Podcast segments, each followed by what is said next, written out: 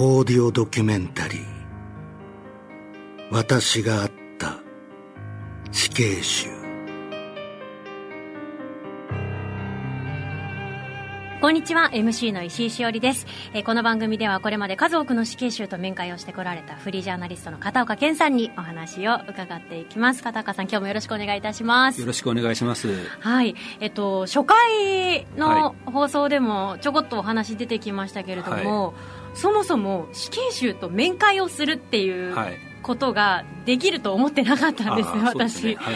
どうやってその面会するに至るんですか？どういう行動をするんですか、ええそれまで。まずはあのそあの死刑囚のが人がいるあの拘置所に手紙を出すってとこから普通始めますね。あのいきなり行ってもなかなかあの会いますということにはならないので。あーまずは手紙であの、はい。相手のなんて言うんでしょうよはい。いいかどうかで判断を仰ぐっていうことですね,、すね、はい。送り先はどこになるんですか？まあ、こうあのその彼らがいる拘置所なんですけど、はい。まあ、どこの拘置所にいるかっていうのはあのー、まあ、事件を起こして裁判を受けますよね、はい。で裁判所のがどこかによって大体わかるので、ああ、はい。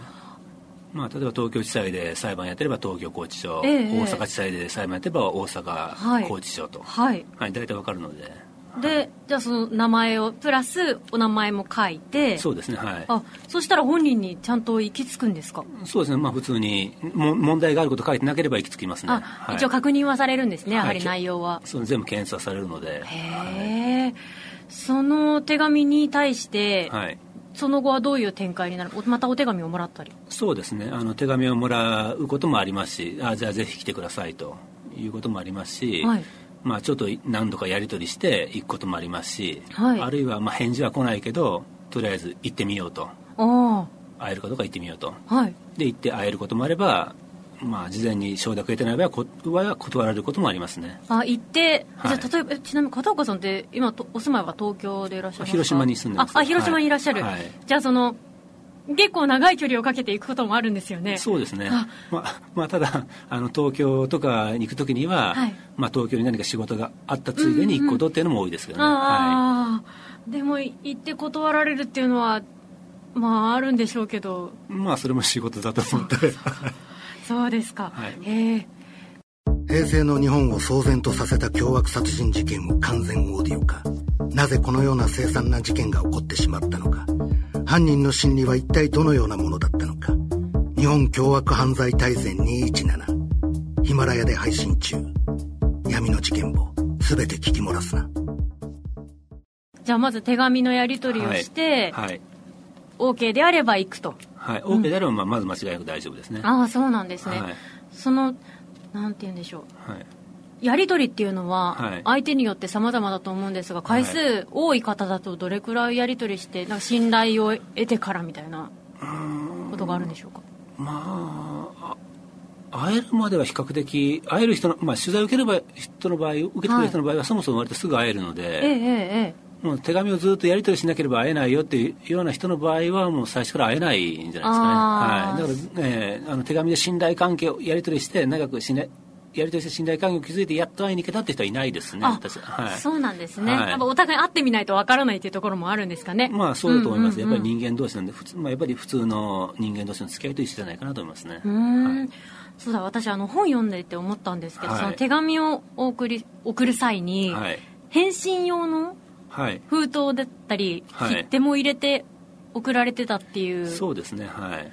まああのどこの拘置所にいるかによってあの封筒なんかあ入れれたり入れれなかったりするんですけどその拘置所に決まりがあるのではい。まあ大体切手やはがきは入れれる入れることができるのでまあ大体入れてますね。はい。あ最初に。じゃあそれを使ってそうですね。多くの方、はい。多くの死刑囚は返事をくれると。いうそうですねはい。ことですね、はい。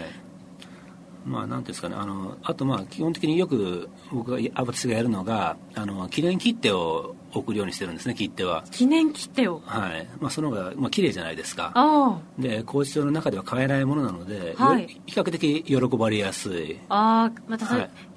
その時に今どんなことが外ではあってまあそういうことか季節の変化とかもはいそういうのに感じることができたり、そういうことも伝えれますし。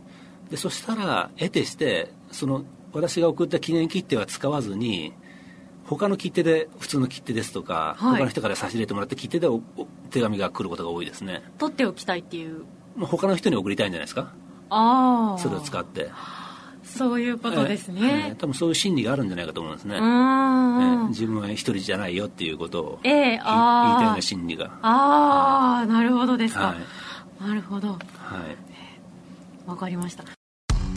これまで多くの死刑囚たちと交流を重ねてきたジャーナリスト片岡健がその体験を克明に語る番組オーディオドキュメンタリー「私があった死刑囚」面会時のエピソードはヒマラヤだけで配信中。殺人犯の真の声絶対に聞き漏らすな。そのはい。ただその実際に会えると言っても、はい。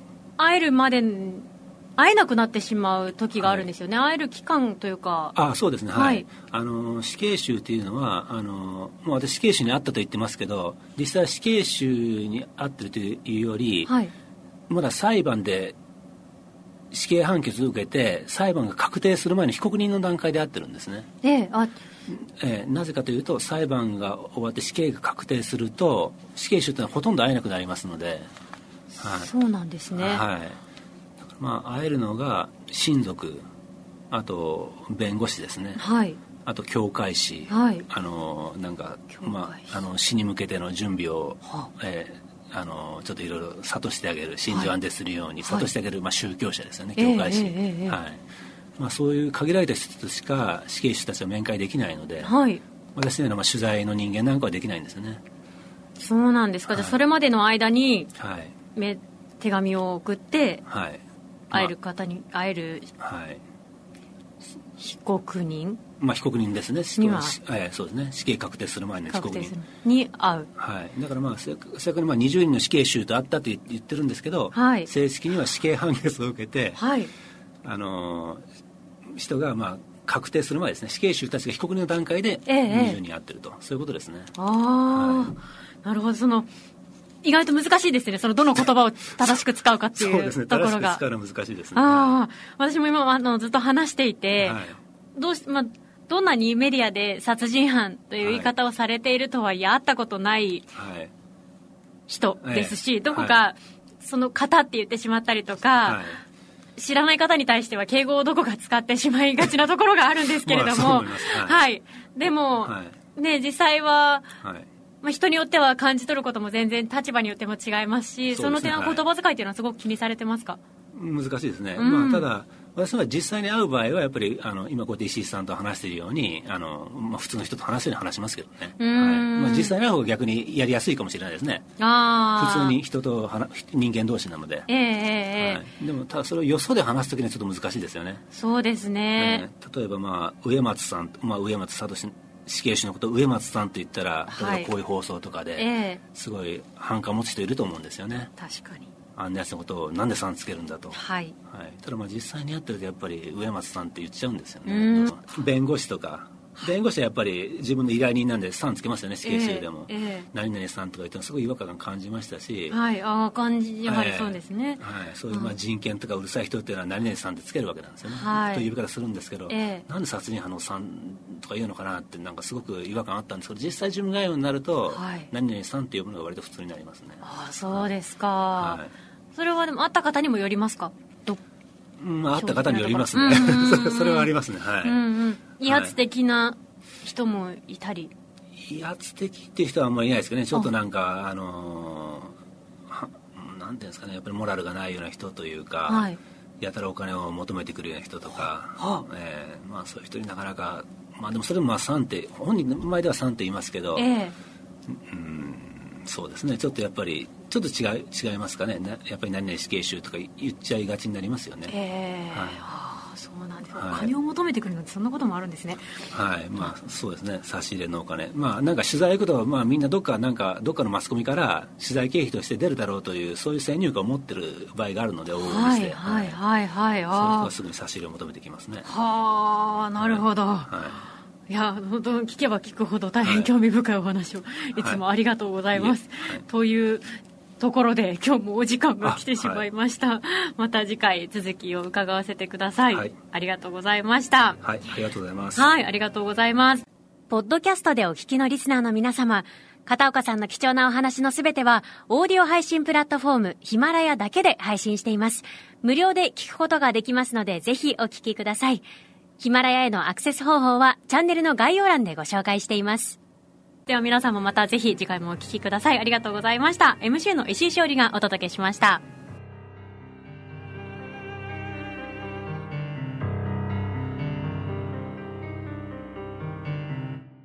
殺人犯たちとの間で重ねた面会と手紙のやり取り本人と会ったものでしか知り得ない貴重なエピソードの数々膨大な取材データに基づき殺人犯の実像を克明に描き出す片岡健平成監獄面会記笠倉出版社より単行本と電子書籍で発売中。闇に埋もれるはずだった。一つの音声ファイル。この音声ファイルを白日のもとにさらし出し真実を突き止める話題の音声番組「リークス」シーズン1アイドルタレント引退劇。謎の5日間。各ポッドキャストアプリで好評配信中。カタカナで「リークス」で検索。人が人を裁くとはどういうことか。裁判官の個性が除く全10章の傍聴記録。裁判官の爆笑お言葉集。ヒマラヤ聞き放題で配信中。